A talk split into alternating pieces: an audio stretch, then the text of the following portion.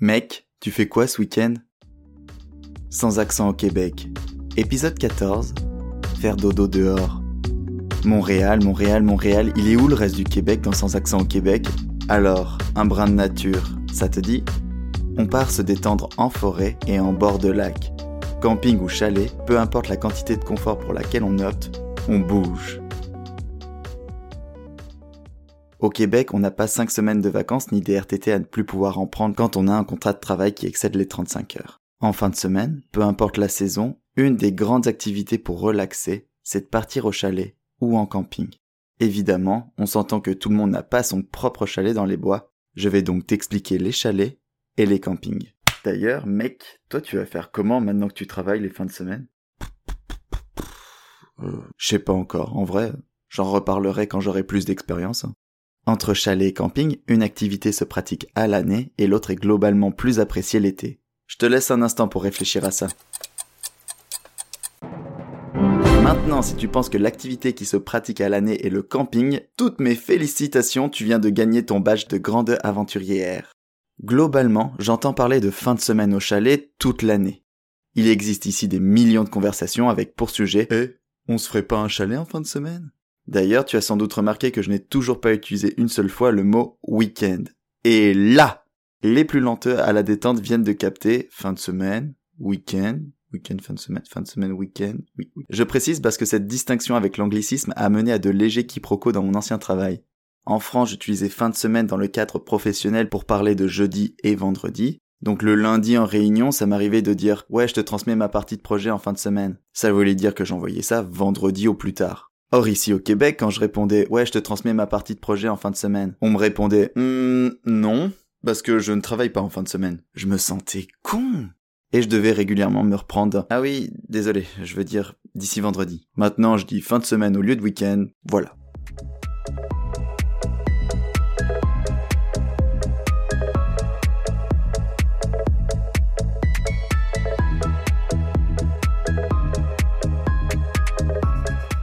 Alors une fin de semaine au chalet, c'est quoi? Au-delà d'être une question qui se retrouve fréquemment posée dans les groupes de discussion, c'est une activité dont on profite aussi bien l'été que l'hiver.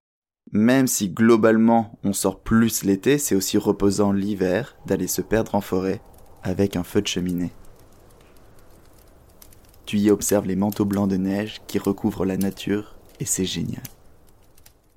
En saison estivale, ce que j'apprécie le plus, ce sont les chalets au bord de l'eau parce qu'au coucher et au lever du soleil, il y a cette ambiance de calme plat. J'apprécie tellement cette odeur mélangeant celle du bois à celle du lac. Et surtout, on y entend parfois ici mon bruit favori au monde, le chant des huards. Écoute.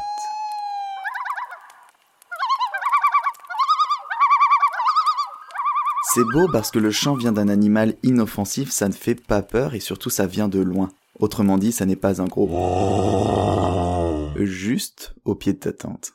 Pour t'offrir une image plus claire de l'animal, le huard c'est un genre de canard qu'on retrouve sur les pièces de 1 dollar. Waouh Ça c'est une belle explication. La fin de semaine au chalet ça s'organise de trois manières. Soit tu as un, une amie de la famille ou n'importe qui d'être humain qui t'invite à son chalet. Soit le sujet Eh, on se ferait pas un chalet en fin de semaine? Est arrivé dans une conversation et tu te mets à chercher un logement en nature. Soit il reste une place au chalet parce que Daniel est qu'à contact, alors tu as reçu le message Hey, ça te tente une fin de semaine au chalet? C'est triste, mais la différence entre la deuxième et la troisième méthode, c'est la qualité de connexion que tu as avec tes amis. Hmm, ne t'en fais pas. Dans la vie, tout le monde est le bouche-trou de tout le monde. T'es non.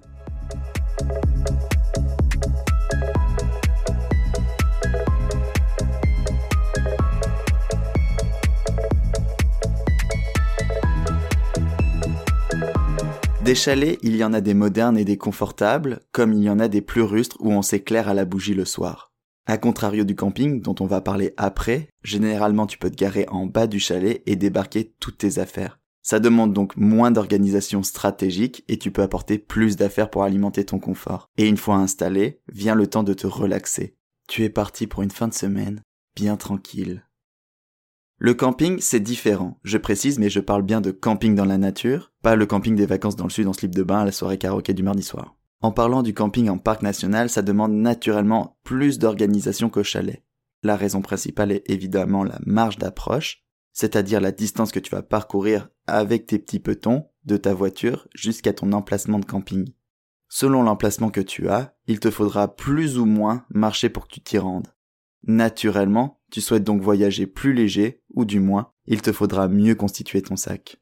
Ce qui est cool dans le camping en nature au Québec, c'est qu'il y a beaucoup de territoires protégés et gérés par la CEPAC, Société des établissements de plein air du Québec. Pour un montant raisonnable, tu peux payer un accès au parc national à la visite, voire à l'année, et tu peux réserver en ligne un emplacement de camping. Pour les moins aventuriers d'entre nous, c'est le parfait moyen de dormir en pleine nature, en minimisant les risques de se perdre. Et parce que dans les parcs nationaux on n'est pas les seuls êtres vivants, tu peux dormir plus sereinement en suivant les indications des cartes de. Ouais, il y a une grosse bestiole noire qui marche à quatre pattes, qui sait se tenir sur deux pattes, qui sait grimper aux arbres et qui est vraiment plus grosse que toi, que tu ne veux absolument, mais absolument pas croiser. En contrepartie, qui dit encadrement dit limitation. Alors c'est vrai qu'il faut être très calme le soir. Pas même un petit fond de bruit de musique de quoi que ce soit, il y a des couvre-feux. Bref, si tu veux festoyer un temps soit peu, le chalet vaut mieux que le camping à ce niveau-là.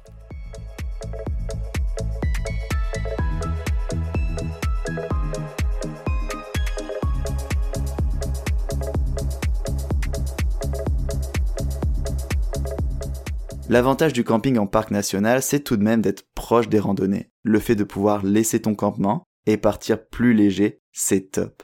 Et mon sentiment favori en camping, c'est la proximité avec la nature. Un sentiment de déconnexion totale et de lâcher prise. En parlant de lâcher prise, attends-toi à te faire manger par les moustiques. Ouais, tu vois pas tout de suite le rapport, mais tu vas voir. Je ne sais pas si j'étais moins appétissant enfant ou si j'ai une mauvaise mémoire, mais je n'ai pas le souvenir de m'être autant fait piquer par ces insectes de ma vie. Est-ce que c'était la période ou l'année qui a fait ça? Je ne sais pas. Mais j'en ai vu du monde se retrouver avec des cinquantaines de marques rouges sur le corps. Et le pire, ce sont ces satanées mouches noires ou des mouches à chevreuil qui te mordent. Ça peut te faire saigner ces saletés. Alors j'en reviens à mon point. Dans le fond, si on doit trouver un côté positif à ces insectes qui nous dévorent, c'est que dans le lâcher prise, tu finis par abandonner toute envie de bien paraître. Genre, t'as juste tellement de points, de trucs, de, de sang partout. Tant pis, tu laisses aller. L'hygiène, ça reste important pour notre santé, mais être propre au sens social du terme, au camping, tant pis pour ça. Laisse tomber, relax et profite. En plus, plus tu seras relax, moins tu vas te gratter et, et moins tu vas te gratter. Fin de semaine en chalet ou camping en nature, ce qui compte c'est de faire dodo en dehors de la ville. Je l'ai dit plusieurs fois dans les autres épisodes, c'est vrai que j'ai passé une année assez casanière. Je n'ai pas beaucoup bougé de Montréal comparé à d'autres immigrants français. Quand l'envie me prendra, j'aurai des nouvelles aventures à raconter, et parce que tu auras écouté cet épisode, tu pourras comprendre de quoi je parle. La suite, une autre fois. Tu viens d'écouter Sans accent au Québec, le podcast relatant mon expatriation à Montréal. Eh, tu savais que le podcast est téléchargeable? Même si tu pars en nature sans réseau, tu peux continuer d'écouter Sans accent au Québec. Tous les épisodes de Sans accent au Québec sont disponibles partout, ils s'écoutent, se réécoutent et se partagent. Fais vivre ce podcast en parlant de lui. Abonne-toi à Sans accent au Québec en podcast et partage-le sans modération. Toutes les musiques qui font de la bande originale de ce podcast ont été réalisées par mon ami 3VTR. Je t'invite à aller découvrir tous ces sons sur les plateformes de streaming où tu écoutes le podcast et à le suivre sur Instagram à 3VTR Musique. Tu peux aussi m'écrire sur Instagram à adrien.barbochet. Je répondrai à toutes les questions pourvu que tu puisses faire les choix qui te permettront d'avancer demain. Tu viens d'écouter Sans accent au Québec, un podcast que je réalise fièrement moi-même, Adrien Barbeau Cochet. Ah, mais c'est ouvert